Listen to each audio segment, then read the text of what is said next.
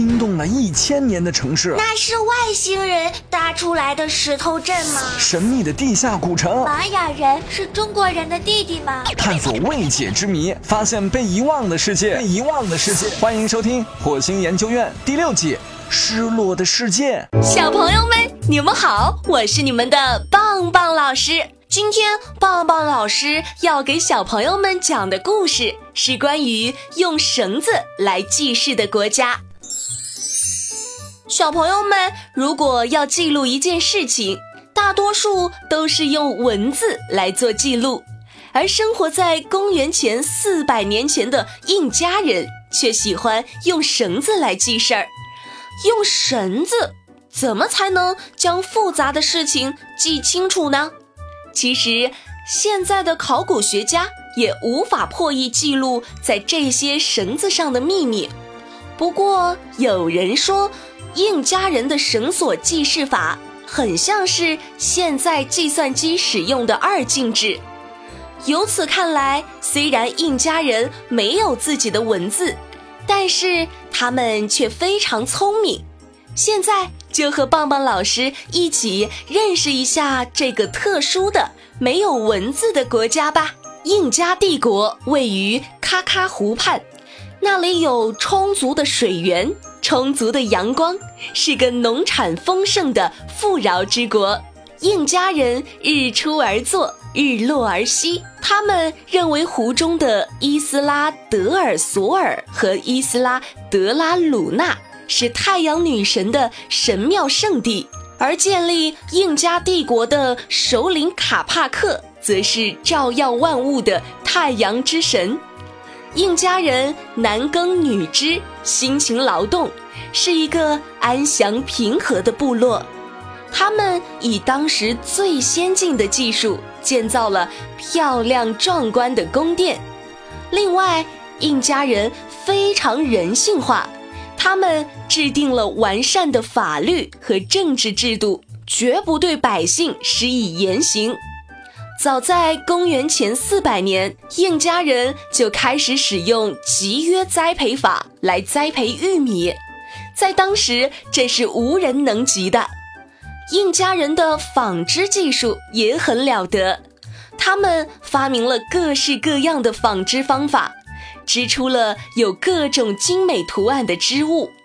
除此之外，聪明的印加人还建筑了信道、水渠、渡槽、道路、客栈、仓库等重要设施，将帝国的建筑业推向了顶峰。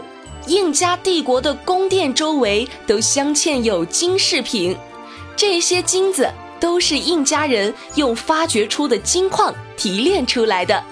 另外，印加帝国是使用青铜器较早的国家，不过聪明的他们却一直不会使用火器、马匹，也没有掌握冶炼技术。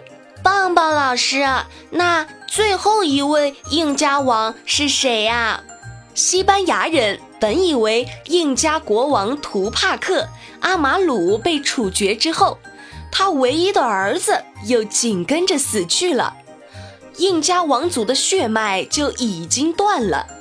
可是他们没想到，国王的女儿胡安娜与一位土著地主结了婚，并繁衍了后代，印加的血脉因此又延续了两百多年。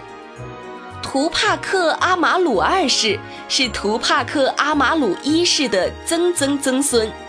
他有梅斯蒂索人血脉，曾经多次在法庭上审判他的同胞的案件。一七八零年，他再也无法忍受殖民者对同胞们的欺凌，便组织了起义。他要为那些被压迫的下层印第安人民讨回公道，但是因为起义军内部出现了分裂，一些人背叛了他。起义以失败告终，但是图帕克被抓后还是不肯屈服。他和他的家人被割掉舌头后，又被肢解，惨死在统治者的手中。两年后，图帕克的长兄迭戈克利斯托巴尔图帕克阿马鲁再次举行了起义，但是结果和图帕克一样，全家也被当局处死。在五百多年前，一位西班牙旅行者在秘鲁中部看到了一个印第安男人，当时这个印第安人正打算藏起一样东西，西班牙人便赶到。对他进行搜身，但他只发现了一些打着结的绳子，这些绳子有各种各样的颜色，还有许多绳结。印第安男人说这些绳子叫棋谱，是为计数用的。不过敏感的西班牙人却不这么认为，他想这些绳子一定包含了一些历史秘密。后来，西班牙人的首领便下令没收并烧毁了这些绳子。虽然西班牙人想彻底毁掉棋谱，但棋谱却在民间流传了下来。后来的研究者认为，棋谱刚开始可能只是一种计数工具，但后来便演变成为了一种记事的载体。